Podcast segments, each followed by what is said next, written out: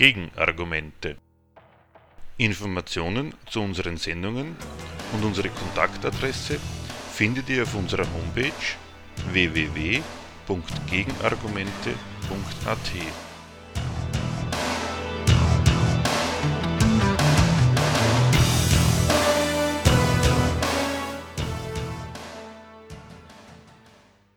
Die Themen der heutigen Sendung. Der Titel des ersten Beitrags lautet Armut. Was sie ist und wie sie ideologisch verarbeitet wird. Dass Armut nicht vom Himmel fällt, weiß jeder. Woher sie wirklich kommt, aber kaum einer. Dass Armut existiert, lässt sich nur schwer leugnen. In der EU sind mehr als 120 Millionen Menschen von Armut und sozialer Ausgrenzung bedroht, kann man auf der Homepage der EU-Kommission nachlesen. Längst gehören Bettler und Obdachlose wieder zum gewohnten Stadtbild. Dass es Armut gibt, kann an einem nicht liegen. Daran nämlich, dass es an Potenzen des Produzierens fehlen würde. Wenn ist das Gegenteil richtig. Wie es sein kann, dass unsere Wirtschaft zugleich eine Reichtums- und eine Armutsproduktionsmaschine ist, warum diese beiden Seiten scheinbar so untrennbar zusammengehören, dass Armut also das Allernormalste ist, das interessiert Öffentlichkeit und Politik zu allerletzt. Die Frage nach den Gründen der Armut ist längst verdrängt durch die ganz andere, wie sich die Armut verwalten und aus dem Stadtbild wieder entfernen lässt. Soweit von Kritikern der Armut überhaupt nach Gründen gefragt wird, erhält man Antworten der Preisklasse Grund der Armut ist die ungerechte Verteilung der Einkommen, die Profitgier der Unternehmer, die Arbeitslosigkeit, der Sozialabbau und so weiter. Diese falschen Erklärungen von Armut wollen wir im ersten Teil unserer heutigen Sendung kritisieren. Der Titel des zweiten Beitrags lautet Worin der Kapitalismus tatsächlich unschlagbar ist. Vorab eine Veranstaltungsankündigung. Am 3. März findet in der VHS Hitzing im 13. Bezirk in der Hofwiesengasse 48 die Rosa-Luxemburg-Konferenz statt. Im Rahmen dieser Konferenz bieten wir am Samstag von 16 bis 17.30 Uhr im Kursraum 11 folgende Vortrags- und Diskussionsveranstaltung an. Österreich 2018. Was Marxisten aktuell zu kritisieren und zu ändern haben. In diesem Vortrag und der anschließenden Diskussion soll geklärt werden, woran es liegt, dass man sich heutzutage mit einer radikalen Kritik des Kapitalismus, die die Notwendigkeit seiner Abschaffung begründet, meist lächerlich macht, nicht nur bei den Opfern dieser Wirtschaftsweise, sondern auch bei ihren Kritikern. Welchen Fehler macht, wer meint, beim Kritisieren konstruktiv sein zu müssen, sich für ein anderes Europa, eine andere Steuer- und Sozialpolitik oder auch gegen den Neoliberalismus sich stark macht. Weiters soll geklärt werden, warum der Vormarsch rechter Parteien nicht damit zu bekämpfen ist, rechte Wähler vor ihren sogenannten Verführern in Schutz zu nehmen. Einer Kritik unterzogen werden soll dabei die vor allem unter Linken beliebte Auffassung, dass die historische Erfahrung nun mal zeige, dass in Not- und Krisenzeiten das Volk den rechten Rattenfängern mit einfachen Lösungen gerne auf den Leim geht. Nähere Informationen dazu findet ihr auf unserer Homepage. Diese 1. Armut ist nicht Knappheit an Geld, Armut gibt es, weil sich alles ums Geld dreht. Wenn von Armut die Rede ist, denkt gewöhnlich jeder an Obdachlose, Bettler, vielleicht auch an Augustinverkäufer, an Menschen ohne oder mit einem so geringen Einkommen, dass sie damit nicht auskommen. All das sind natürlich Erscheinungsformen von Armut, die aus dem modernen Stadtbild des beginnenden 21. Jahrhunderts immer weniger wegzudenken sind.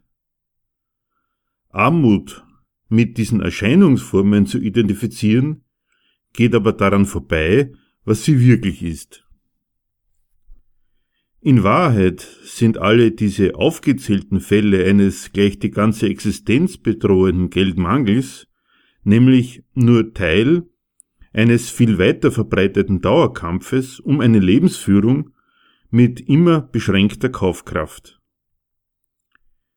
Die vorgeführten Menschen, Obdachlose, im Angesicht leerer Wohnungen, Delogierungen in Spanien bei gleichzeitigem Überfluss an Wohnraum, weswegen sie ihre Wohnungen nicht verkaufen und ihre Schulden nicht tilgen können, keine medizinische Behandlung in Griechenland, nicht weil Medikamente oder Ärzte fehlen, Bettler vor vollen Geschäften, sind doch nichts anderes als handgreifliche Personifizierungen eines in kapitalistischen Gesellschaften herrschenden Prinzips, des Prinzips nämlich, dass alles, was man konsumieren möchte bzw. muss, als Ware zur Welt kommt. Alles, was produziert wird, wird ausschließlich dafür produziert, verkauft zu werden. Ausnahmslos alles, was Menschen zum Leben brauchen, von Lebensmitteln über Wohnraum, Luxusgüter und vor allem die Mittel des Produzierens ist in unserer Gesellschaft Eigentum. Alles gehört jemandem, alle anderen sind qua Eigentum ausgeschlossen, gleichgültig dagegen, wie sehr sie darauf angewiesen sind. Man kommt an die Gegenstände des Bedarfs nur, wenn man bereit und in der Lage ist, den vom Verkäufer geforderten Preis zu zahlen. Daraus ist ein Schluss zu ziehen. In unserer Gesellschaft geht es nicht darum, die Gesellschaftsmitglieder mit dem zu versorgen, was sie brauchen. Nichts von dem, was an gigantischem Reichtum zustande kommt, wird deshalb produziert, um die Bedürfnisse auch nur eines einzigen Gesellschaftsmitgliedes zu befriedigen, sondern einzig zu dem Zweck, die in der Gesellschaft vorhandene Zahlungsfähigkeit dazu zu benutzen, die hergestellten Waren in Geld zu verwandeln. Für Bedürfnisse, die nicht zahlungsfähig sind, wird aus diesem Grund gleich gar nicht produziert. Ob und wenn ja, an wie viel Geld ein jeder kommt, hängt von den Mitteln ab, über die er verfügt. Weil die große Mehrheit der Bevölkerung qua Eigentum nicht nur von den notwendigen Lebens- und Genussmitteln, sondern und vor allem von den Produktionsmitteln, von allen Mitteln, das eigene Leben zu reproduzieren, ausgeschlossen ist, ist deren einzige Einkommensquelle der Verkauf ihres eigenen Arbeitsvermögens. Was es dabei für sie an den von anderen eingerichteten und ihnen einzig offenstehenden Einkommensquellen zu verdienen gibt, steht in keinem wie immer gearteten Verhältnis zu ihrem Bedarf. Jedes Kind mehr, jeder Fall von Krankheit, Unfall oder Scheidung führt daher nicht zu einer Anpassung des Einkommens an die neue Lebenssituation, sondern muss privat bewältigt werden. Jeder solche Wechselfall, wie es heißt, des Lebens birgt daher die Gefahr des Abrutschens ins absolute Elend in sich. Ob und wie viel an einem Arbeitsplatz verdient wird, richtet sich nicht nach dem Bedarf der Arbeitnehmer eben, sondern ausschließlich nach der Kosten-Nutzen-Rechnung des Unternehmens, das ihn einstellt. Zusammenfassend noch einmal, Bedürfnisse werden in dieser Gesellschaft nicht bedient, sondern benutzt. Die Bedürftigkeit der Individuen ist das Mittel. Diejenigen, die nichts weiter ihr Eigentum nennen, als ihr Arbeitsvermögen zum Dienst für fremden Reichtum zu erpressen, einen Reichtum, von dem sie selbst ausgeschlossen sind und trotz aller Anstrengungen bleiben. Diese normale Armut ist es, die den Keim der Existenzgefährdung in sich trägt. Eine Existenzgefährdung, die am Obdachlosen oder Bettler bloß noch schlagend wird, die man sich dann aber als einen unvorhersehbaren Wechselfall des Lebens geschuldet vorstellen soll. Anders gesagt, Arme, Bettler, Obdachlose und so weiter sind nicht arm, weil es ihnen an Geld fehlt, sondern Bettler, Obdachlose, Arme gibt es, weil die ganze Reichtumsproduktion ihr Maß im Geld hat, weil sich die ganze Wirtschaft ums Geld dreht. These 2 Armut ist nicht das Resultat falscher Verteilung des Reichtums. Die marktwirtschaftliche Armut, der mit dem Eigentum gesetzte Ausschluss vom Reichtum, stellt sich im praktischen Lebensvollzug der Menschen als ein Verhältnis von erzielbarem Einkommen und zu bezahlenden Preisen dar. An den gegenständlichen Reichtum, an die Gegenstände des Bedarfs kommt man ausschließlich durch Kauf. Auch das dafür nötige Geld wird nicht verteilt, sondern muss verdient werden. Wie der Einzelne dieses Verdienen anstellt, bleibt ihm im Rahmen der Gesetze von Markt und Staat selbst überlassen. Es gibt nur diesen einen Markt des Einkommenverdienens und Preisezahlens. Ein anderes Verhältnis zwischen dem produzierten Reichtum und dem Leben der Leute findet nicht statt. Die existente Armut hat schon von daher nichts mit einer falschen Verteilung zu tun, wie von den Kritikern der Armut behauptet wird. In einer Marktwirtschaft wird nicht falsch oder ungerecht verteilt, es wird überhaupt nicht verteilt. Ungleich verteilt kann nur sein, was überhaupt verteilt wird. Davon ist aber beim besten Willen nichts zu sehen. Weder kommt der jährlich produzierte Reichtum als ein großes Gemeinschaftswerk zustande, was ja eine notwendige Voraussetzung jeder Verteilung wäre. Und schon gar nicht gelangt anschließend irgendwo irgendetwas zur Verteilung. Wenn man aber schon dem Glauben anhängt, Einkommen würden irgendwie verteilt, wäre doch zu erklären, wieso es dann immer dieselben sind, die Lohnabhängigen nämlich, die bei dieser Verteilung zu kurz kommen.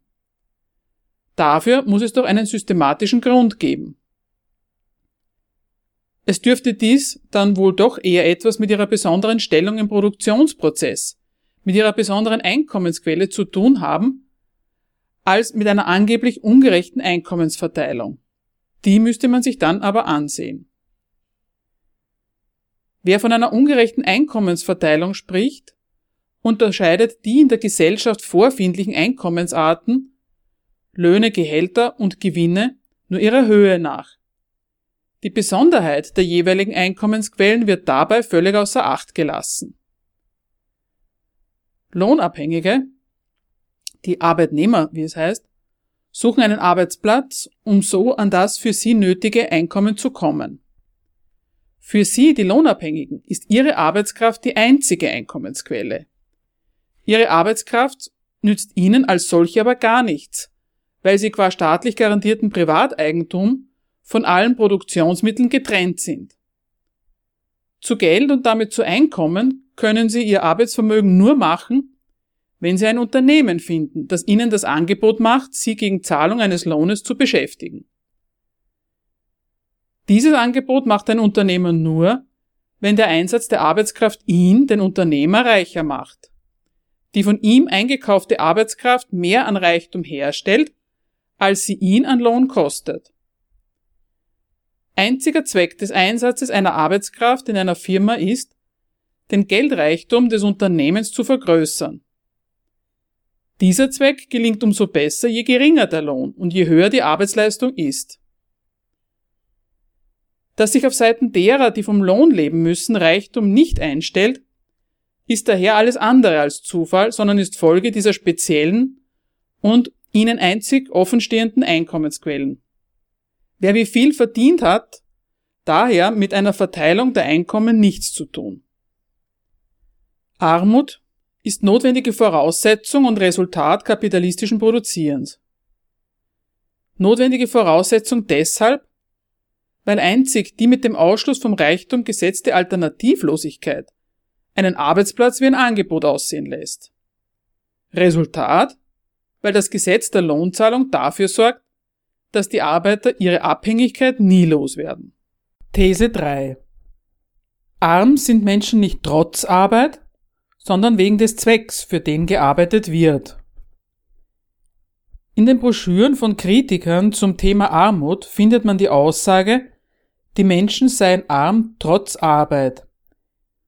Diese Beschwerde arm trotz Arbeit ist realistisch und idealistisch zugleich. Realistisch, weil sie mit größter Selbstverständlichkeit von der Abhängigkeit der Arbeitnehmer von einem Arbeitsplatz ausgeht. Darin irrt diese Kritik auch nicht. Nur wer einen Arbeitsplatz hat, hat ein Einkommen und das braucht man, weil man ansonsten von allem, was man zum Leben braucht und will, ausgeschlossen ist. Dafür sorgt das Eigentum. Mit dieser Beschwerde wird im Grunde eingestanden, dass die Arbeitnehmer unter den herrschenden Verhältnissen ihr Leben nicht selber im Griff haben. Es nicht selber im Griff haben, mit ihrer Arbeit für erträgliche Lebensumstände zu sorgen. Kritisiert oder wenigstens hinterfragt wird diese Abhängigkeit der Menschen nicht. Das ist die Seite des Realismus. Idealistisch ist diese Beschwerde insofern, sie gegen den eigenen Merker daran festhält, dass der Arbeitsplatz doch zumindest leisten müsste, dass die Menschen von ihm leben können, statt zur Kenntnis zu nehmen, dass der Lohn offenbar für etwas anderes gezahlt wird als dafür, dass der Lohnempfänger vom Lohn leben kann. Tatsächlich brauchen die Menschen im Kapitalismus jemanden, der sie beschäftigt und der sie für ihren Dienst entlohnt. Die Umkehrung, die Leute würden einen Lohn kriegen, damit sie davon leben können, ist deswegen noch lange nicht richtig. Nur wer das aber glaubt, hält es für einen Verstoß an angeblichen Prinzipien des Wirtschaftens, dass dieser Lohn in vielen Fällen tatsächlich nicht zum Leben reicht. Der Fehler, den so jemand macht, besteht darin, das praktische Urteil der Menschen, sie gehen einer Lohnarbeit tatsächlich einzig deshalb nach, weil sie auf den damit verdienten Lohn angewiesen sind, mit der Erklärung der Sache zu verwechseln. So als ob gearbeitet würde, damit die Menschen ein Einkommen haben. Unsere Gegenbehauptung gegen die Losung Arm trotz Arbeit, Arbeit lautet daher, arm sind die Menschen wegen des Zwecks, für den gearbeitet wird. Was ist damit gemeint? Der Lohn ist die negative Größe der Wirtschaft. Den Lohn zu erwirtschaften ist nicht Zweck der Unternehmen. Der Lohn ist Kost. Der Kostenfaktor Arbeit verringert in dem Maß, wie er kostet, den Betriebserfolg. Der Standpunkt des Betriebserfolgs verlangt daher heute, wie zu Zeiten des Manchester-Kapitalismus, die Leute, die die Arbeit machen, möglichst gering zu entlohnen und dabei möglichst ergiebig und lang auszunutzen. Wie richtig das ist, sieht man gerade aktuell an der geplanten Änderung des Arbeitszeitgesetzes in Richtung 12-Stunden-Tag. Der Lohn wird nicht dafür gezahlt, um denen ein Auskommen zu ermöglichen, die von ihm leben müssen.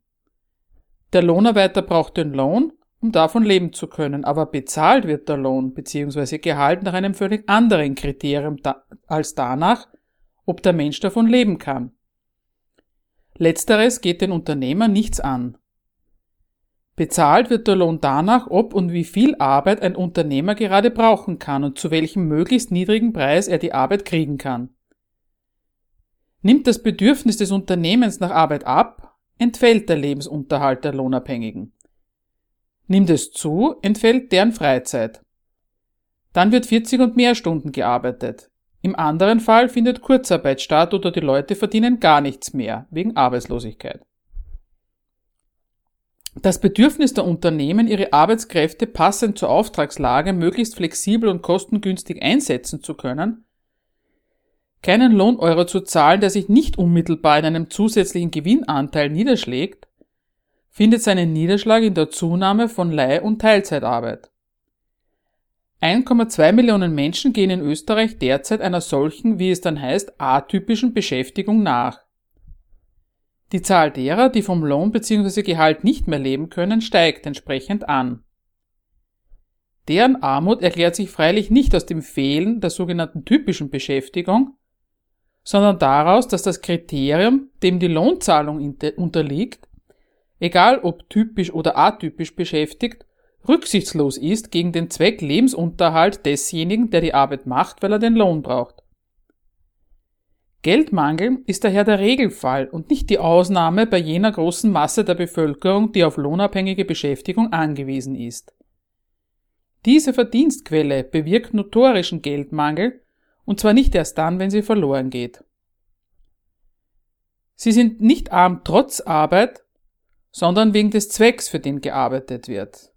Gewinn bzw. Profit.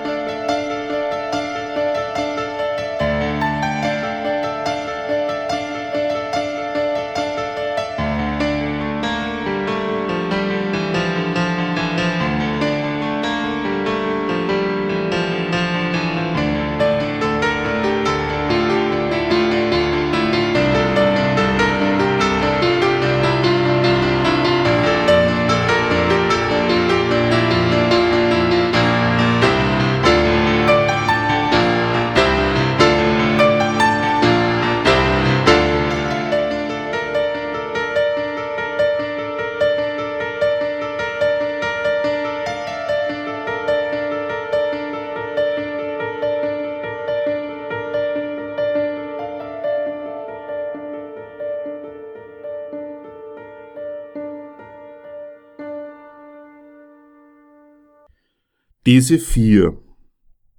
Grund der Armut ist nicht die Profitgier, sondern der Profit. Es ist immer dasselbe. Unternehmer rationalisieren, Leute fliegen raus, Löhne werden gesenkt, die Umsätze und die Gewinnmargen steigen, der Aktienkurs des Unternehmens verzeichnet neue Höchststände. Unternehmer schließen ein Werk und verlagern es in eine Weltgegend, in der die Löhne wesentlich niedriger sind. Das Geschäftemachen kommt im Zuge einer Finanzkrise in Stocken und wieder werden Löhne gesenkt und wieder gehen Arbeitsplätze verloren. Hier und weltweit. Der Schaden der Arbeitnehmer ist in allen Fällen eine ausgemachte Sache. Immer wenn ein solches Ereignis eintritt, melden sich Kritiker mit dem Vorwurf zu Wort, dies alles wäre der Profitgier der Unternehmer geschuldet. Nicht selten ergänzt um den Zusatz, der Mensch müsse wieder in den Mittelpunkt des Wirtschaftens gestellt werden. Wer diesen Vorwurf der Profitgier erhebt, macht eines nicht. Er formuliert keinen Einwand gegen den Profit selbst. Kritikabel wird der Profit in seinen Augen ja erst durch seine Übertreibung. Nicht im Profit, sondern in der Gier nach ihm, in der amoralischen, in der unanständigen Übertreibung des Strebens nach Profit sieht er den Grund für die beklagten Umstände. Umgekehrt formuliert darf es schon um den Profit gehen, wenn nur höhere Werte, der Mensch, die Natur, vielleicht der gesellschaftliche Zusammenhalt, nicht aus dem Auge verloren werde. So jemand möchte die Welt des Profits um Anstandsregeln, Regeln guten und verantwortungsvollen Umgangs, guten und verantwortungsvollen Unternehmertums ergänzt wissen. Wer also Profitgier beklagt, hält an der prinzipiellen Vereinbarkeit von Profit und Wohl der Arbeitnehmer fest. Wer so denkt, handelt sich freilich einen unauflöslichen Widerspruch ein. Entweder ist der Profit und das Profitmachen nämlich eine respektable Sache, gegen die sich nichts weiter sagen lässt. Dann kann er aber doch gar nicht hoch genug sein. Und die Herrschaften, die sich um ihn kümmern, liegen genau richtig, wenn sie sich an nichts anderem als an ihrem Profit orientieren. Mehr Profit wäre dann ja mehr von den guten Wirkungen, die ihm nachgesagt werden. Ist das Streben nach hohem Profit aber schädlich für die Arbeitnehmer, dann kann es unmöglich wahr sein, dass Profit und Nutzen der Arbeitnehmer miteinander verträglich sind. Dann ist die kapitalistische Geschäftemacherei ganz grundsätzlich nicht dafür vorgesehen, Lebensmittel der Menschheit zu sein. Dann schließen die Prinzipien der Marktwirtschaft von vornherein all die unangenehmen Folgen notwendig mit ein, die aufgezählt werden. Dann ist es aber eine Dummheit, ausgerechnet am Profit eine nützliche und eine böse Seite zu unterscheiden. Dann ist nicht die Profitgier zu kritisieren, sondern der Profit selbst. Das Verhältnis zwischen einem kapitalistischen Betrieb und seinen Lohnempfängern sieht etwas anders aus, als es sich die Kritiker der Profitgier zurechtlegen. Wenn ein Betrieb Lohn zahlt, dann deshalb, weil ihm die mit dem Lohn eingekaufte Leistung mehr an Reichtum einspielt, als es selbst kostet, bezogen auf den Vorschuss, den Profit eben. Dieses Verhältnis beinhaltet einen offenkundigen Gegensatz. Der Betrieb erreicht seinen Zweck ja umso besser, je geringer der gezahlte Lohn und mit ihm der Nutzen des Lohnempfängers von seiner Arbeit ist. Jeder Euro mehr Lohn bedeutet zugleich immer eine Schmälerung des Gewinns und damit eine Schmälerung der Größe, deretwegen der Unternehmer einzig investiert. Leute, die Profitgier kritisieren, wollen von diesem Gegensatz nichts wissen. Sie bemerken zwar die Wirkungen dieses Gegensatzes, führen ihn aber nicht auf diesen gesellschaftlichen Zweck Profit zurück, sondern auf die Gier der Unternehmer. Sie machen also nicht den Zweck Profit als Grund für die schlechte Bezahlung dingfest, sondern die überzogene Stellung der Unternehmer zum Profit. Nicht der Profit ist schlecht, sondern ein zu viel davon. Jemand, der so urteilt, meint, Profit und Lohn seien eigentlich zwei verträgliche Größen, die harmonieren könnten, wenn nur die Unternehmen nicht zu gierig wären. Wer denkt, dass die Lohnsenkung oder die Entlassung normale Mittel in der Konkurrenz von Unternehmen vermeidbare Unfälle wären, die nur durch ein unmoralisches Verhalten der Betriebsführungen zustande kämen, will nicht das System der Marktwirtschaft und seine Rechnungsweise angreifen, sondern die Rechner. Er erweist sich damit als jemand, der sich im Angesicht der schlechten Erfahrungen, die er als Lohnabhängiger in der Marktwirtschaft macht, den guten Glauben an ihre Brauchbarkeit erhalten möchte. These 5. Grund der Armut ist nicht die Arbeitslosigkeit. In einem Prospekt des Wahlbündnisses Europa anders zu den Europawahlen kann man Folgendes lesen. Zitat. Arbeitslosigkeit ist nicht alternativlos. Die Arbeitslosigkeit steigt seit Jahrzehnten und immer mehr Menschen leben in Armut. Wir stehen für gerechte Verteilung von Armut durch Verkürzung von Wochenarbeitszeit, gleichen Lohn für gleiche Arbeit und für eine ernsthafte Debatte über die Chancen eines bedingungslosen Grundeinkommens, eine Wirtschaft, die das Gemeinwohl fördert und die Umsetzung der Energiewende bis 2040, damit es den Menschen wieder gut geht und so auch der Wirtschaft. Zitat Ende. Zum Punkt Arbeitslosigkeit ist nicht alternativlos. Bevor man daran geht, das Problem der Arbeitslosigkeit bekämpfen zu wollen, sollte man sich zuerst einmal vergegenwärtigen, welch wahnwitziges Problem man sich da macht. Was ist denn los, wenn Menschen ausgerechnet Arbeit fehlt? Wenn es Arbeitslosigkeit gibt, ist das ein Indiz für eine absurde Lage und zugleich auch eine fundamentale Kritik, und zwar nicht deswegen, weil Leute keine Arbeit finden. Um ein Indiz einer absurden Lage handelt es sich, weil Leute eine Arbeit brauchen, die Gesellschaft aber ihre Arbeit gar nicht braucht. Die Leute brauchen Arbeit, obwohl es die Arbeit gar nicht braucht. Arbeit, der Aufwand, den Menschen treiben müssen, damit es Wohnungen gibt, Brot gebacken wird und die Wurst auf die Semmel kommt. Ar Arbeit ist ein notwendiger Aufwand zur Befriedigung von Bedürfnissen.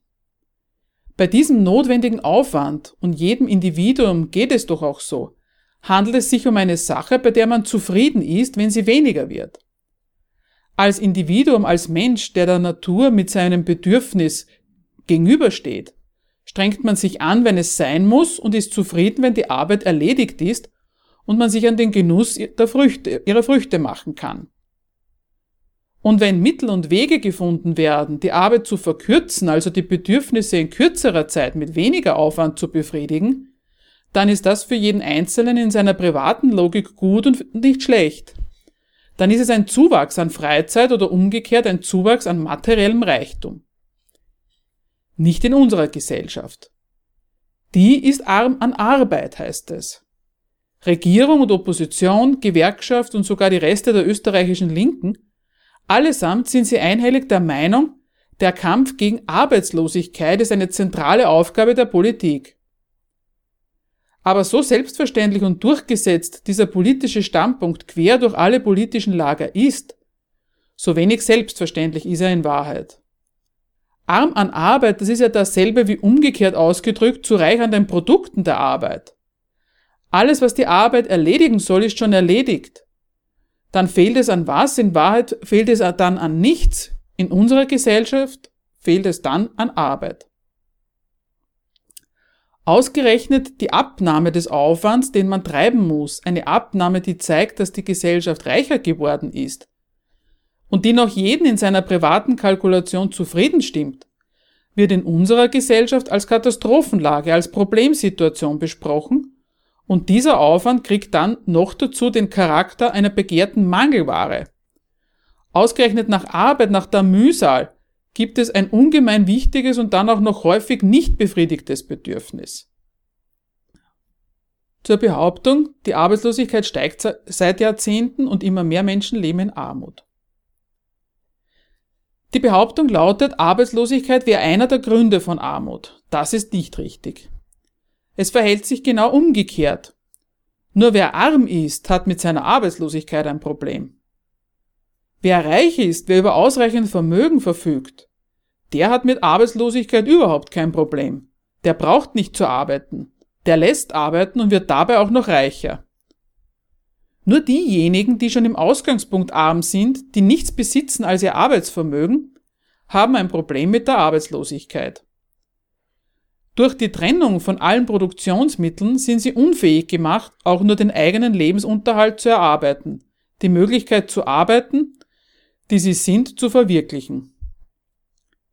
Tatsächlich ist ihr Problem aber noch nicht einmal wirklich die Arbeitslosigkeit. Richtig ist, Arbeitslose sind Menschen, die darauf angewiesen sind, bei einem Unternehmer zu arbeiten, weil sie ohne Beschäftigung, ohne Einkommen dastehen. Ihr wahres Problem ist, sie haben kein Geld. Schon das Problem so zu fassen, sie hätten keine Arbeit, ist eine entscheidende Verdrehung dieses Problems. Natürlich haben sie keine Arbeit, aber deswegen ist es noch lange nicht richtig, dass sie deshalb notwendig verarmen müssen. Menschen sind nicht arm, weil sie arbeitslos sind, sondern weil sie arm sind, brauchen sie einen Arbeitsplatz. Arbeit macht in Wahrheit nicht sie reicher, sondern die Unternehmen, schließt sie selbst damit immer weiter vom produzierten Reichtum aus. Sie schaffen mit ihrer Arbeit den Reichtum, der sie anwendet und ausbeutet. Kurz, ein Arbeitsplatz ist ein Ausbeutungsplatz und nicht die Rettung vor Armut. Wenn man schon die steigende Arbeitslosigkeit zum Problem erklärt, dann wäre wenigstens zu erklären, woher diese Steigerung kommt. Sie kommt jedenfalls nicht daher, dass seitens Staat und Wirtschaft zu wenig für Beschäftigung getan würde. Beschäftigung ist nämlich niemandes Zweck. Beschäftigung muss sich rentieren für das Unternehmen. Und dieses Kriterium der rentablen Arbeit sorgt dafür, dass die Arbeitslosigkeit steigt. Mit dem Erfolg des Kapitals, mit seiner Größe, wächst sein Anspruch auf Gewinn. Beschäftigung und Beschäftigungssicherheit wachsen dabei nicht mit. Eher schon ist das Gegenteil richtig. Wächst mit dem Erfolg des Kapitals die Unsicherheit derer, die vom Lohn leben müssen. Die Kapitale wachsen in Konkurrenz zueinander. Sie machen sich wechselseitig den geschäftlichen Erfolg streitig, senken den Kostpreis der von ihnen hergestellten Waren, unterbieten die Konkurrenz und sorgen so dafür, dass das, was an zahlungsfähiger Nachfrage vorhanden ist, den eigenen Gewinn versilbert und nicht den der Konkurrenz. Das Mittel zur Senkung des Kostpreises ist die Erhöhung der Produktivität der Arbeit. Neue Produktionsanlagen werden angeschafft, die mehr an Lohnkosten einsparen, als sie selbst kosten. Unternehmen organisieren laufend neue Maschinerie, an der produktiver gearbeitet wird, an der also in weniger Zeit dieselbe Masse an Produkt oder in derselben Zeit mehr an Produkt erzeugt wird als noch zuvor. Sie machen die Arbeit für sich billiger, indem sie durch Steigerung der Produktivität der Arbeit bezahlte Arbeit einsparen. Im Kapitalismus dient die Steigerung der Produktivität also nicht dazu, Arbeit zu ersparen. Diese Steigerung dient vielmehr einzig dazu, den Unternehmen bezahlte Arbeit zu ersparen. Unternehmen investieren, entlassen Leute und die verringerte Anzahl an Leuten stellt genauso viel Produkt her oder mehr als gestern die, die größere Belegschaft. Grund der Armut ist also nicht die Arbeitslosigkeit, sondern die Profitmacherei. Und nicht etwa zu wenig davon, auch wenn man sie als Beschäftigung verharmlost. Das Wachstum von gestern nicht zu wenig davon ist Grund der Arbeitslosigkeit von heute. Arbeitslosigkeit ist sozusagen der perverse Lohn, den das System seinen Arbeitskräften für die immer zu steigende Produktivität ihrer Arbeit bezahlt. Die riesige Zahl der überflüssigen Arbeitskräfte, das Maß ihres Elends, ist geradezu ein Ausweis der erreichten Produktivität der Arbeit, der menschlichen Quelle des materiellen Reichtums. Wenn man behauptet, den Arbeitslosen fehlt die Arbeit und nicht das Geld, dann ist man weg davon, sich die Arbeitslosigkeit und die dabei unterstellte Armut zu erklären und dabei gelandet, den Arbeitslosen wieder Arbeit verschaffen zu wollen. Diese sechs Armut ist keine Unterlassungssünde des Staates. Von wegen der Staat wäre untätig, der Staat schafft die Gründe der Armut. Die EU hat den Kampf gegen die Armut bisher wenig erfolgreich geführt, heißt es im Buch Das Gespenst der Armut von Lutz Holzinger. Armut gäbe es, weil die EU den Kampf gegen sie bislang zu wenig erfolgreich geführt hätte, lautet seine Behauptung. Nichts gibt es aber, weil es nicht verhindert wird. Auch Armut gibt es nicht, weil der Staat nichts gegen die Armut tut, sondern weil er mit seinem staatlichen Wirken überhaupt erst die Grundlage der Armut schafft.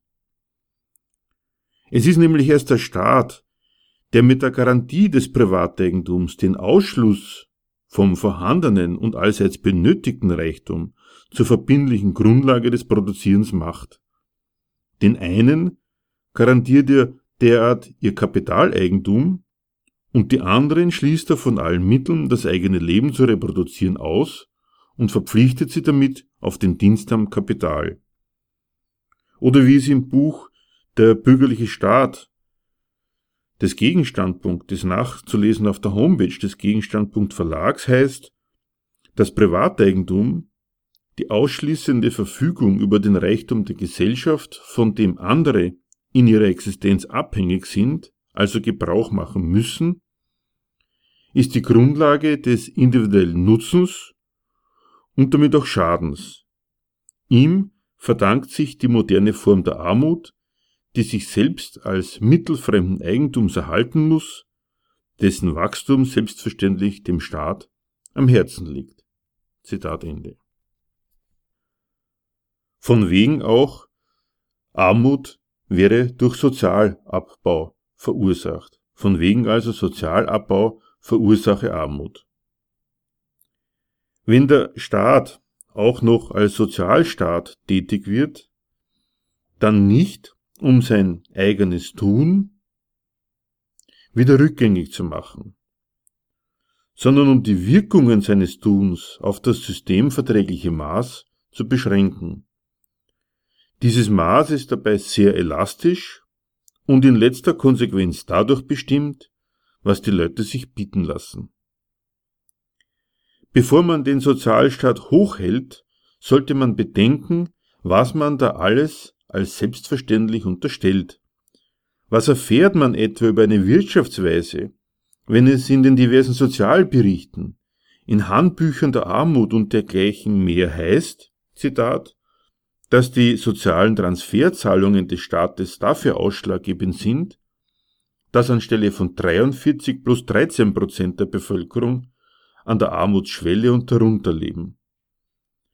Man könnte sich doch auch mal fragen, was ist denn das für eine Wirtschaftsweise, wo die Menschen mit dem, was sie mit ihrer Arbeit unmittelbar verdienen, in einer großen Zahl, immerhin 43 Prozent, immerzu nicht auskommen können, in der immerzu die Staatsgewalt nötig ist, damit das Arbeitsvolk auch nur einigermaßen über die Runden kommt.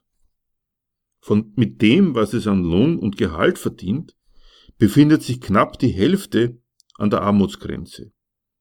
Es wird als selbstverständlich und auch unkritisiert unterstellt, dass Unternehmen mit ihren Geschäften keine gesicherte Beschäftigung und keine gesicherte Bezahlung bieten, sondern von jung bis alt lauter Sozialfälle schaffen. Diese Grundlage des Sozialstaats wird völlig ignoriert, wenn man für eine sachgerechte Verwaltung der Sozialfälle eintritt. Wer nach dem Erhalt des Sozialstaates ruft, nimmt es als Selbstverständlichkeit hin, dass die Menschen ohne die sozialstaatlichen Regelungen, ohne dass sie über entsprechende staatlich organisierte Kassen, die übrigens aus Lohnteilen finanziert werden, versorgt sind, in ihrem gesamten gesellschaftlichen und Arbeitsleben, das ihnen einerseits Chancen öffnet, zudem aber offenbar andererseits mit Notwendigkeit eintretende Notlagen dazugehören, mehr oder weniger aufgeschmissen werden. Umgekehrt fragt sich jemand, der die Rettung des Sozialstaats verlangt, nicht, was denn das eigentlich für eine Politik ist, die ja gar nicht erst nachträglich mit ihrem Staatshaushalt eingreift, sondern die doch offenbar diese Gesellschaft bis ins kleinste Detail organisiert und hoheitlich betreut. Eine Gesellschaft, die laufend solche Ergebnisse hervorbringt.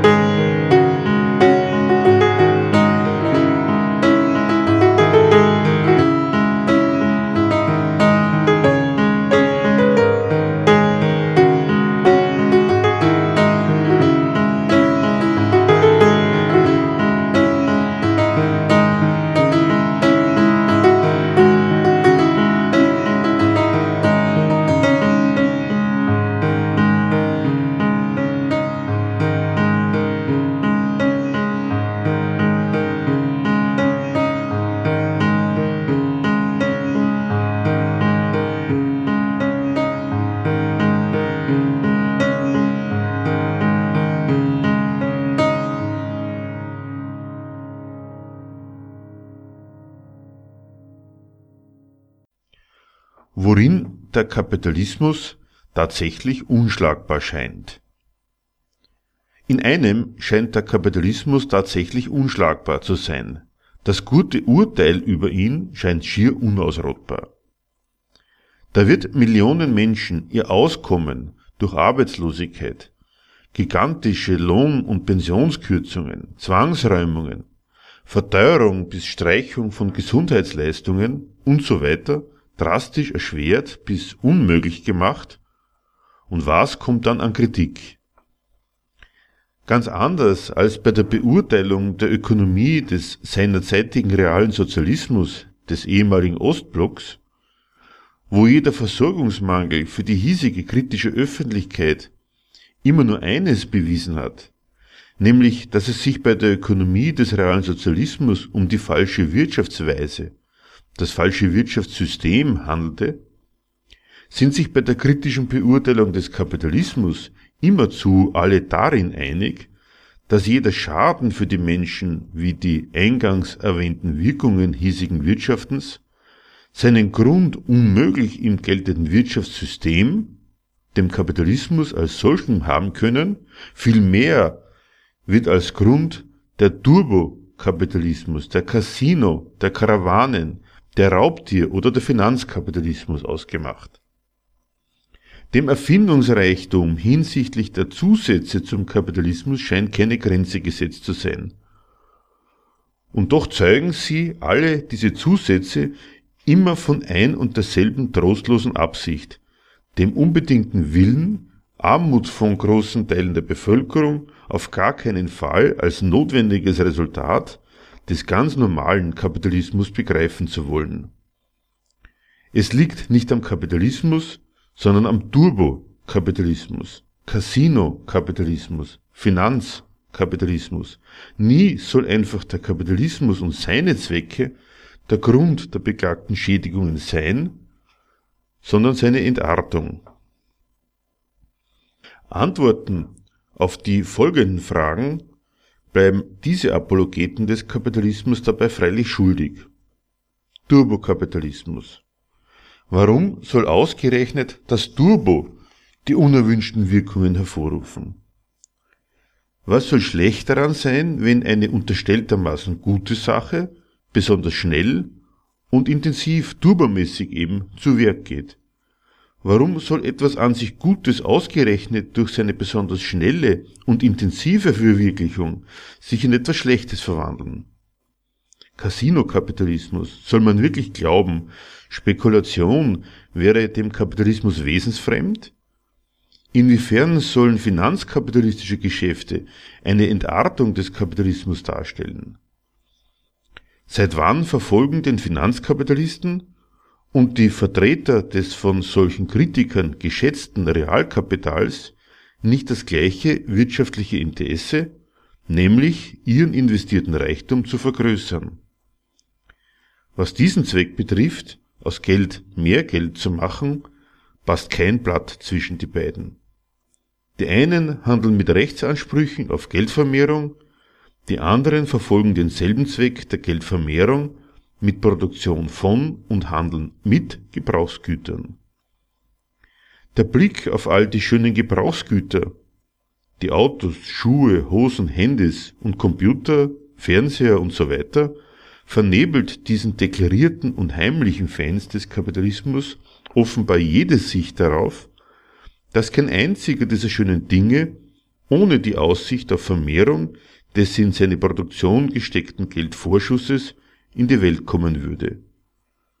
Sollen die verhungerten, unbehandelten Kranken und so weiter dieser Welt die Realkapitalisten wirklich dafür schätzen, dass sie im Unterschied zu den Finanzkapitalisten Nahrungsmittel, Medikamente und dergleichen produzieren, auch wenn sie, die Bedürftigen, mangels Zahlungsfähigkeit gerade nicht an diese schönen und lebenswichtigen Güter kommen, weil sie als potenzielle Käufer das mit der Produktion dieser Güter verfolgte Interesse des Realkapitalisten nicht befriedigen können? Auch an so etwas wie den Überproduktionskrisen des Kapitalismus und viel mehr könnte man lernen, dass es im Kapitalismus gerade nicht um die Herstellung von nützlichen Gütern geht, denn dann würden die vielen Autos keinen Verlust darstellen. Einen Verlust stellen sie dar, weil sie als Gebrauchsgut gerade nicht zählen, sondern nur als Mittel der Geldvermehrung. All das könnte man lernen, so man nur wollte. Von Turbo, Casino, Karawanen, Finanzkapitalismus zu reden, das müsste man dann aber freilich aufgeben. Abschließend noch einmal der Veranstaltungshinweis auf unsere Vortrags- und Diskussionsveranstaltung im Rahmen der am 3. März in der Volkshochschule Hitzing im 13. Bezirk stattfindenden Rosa-Luxemburg-Konferenz. Titel der Veranstaltung Österreich 2018 was Marxisten aktuell zu kritisieren und zu ändern haben. Nähere Informationen dazu findet ihr auf unserer Homepage www www.gegenargumente.at und auf der Homepage www.rosaluxemburgkonferenz.at.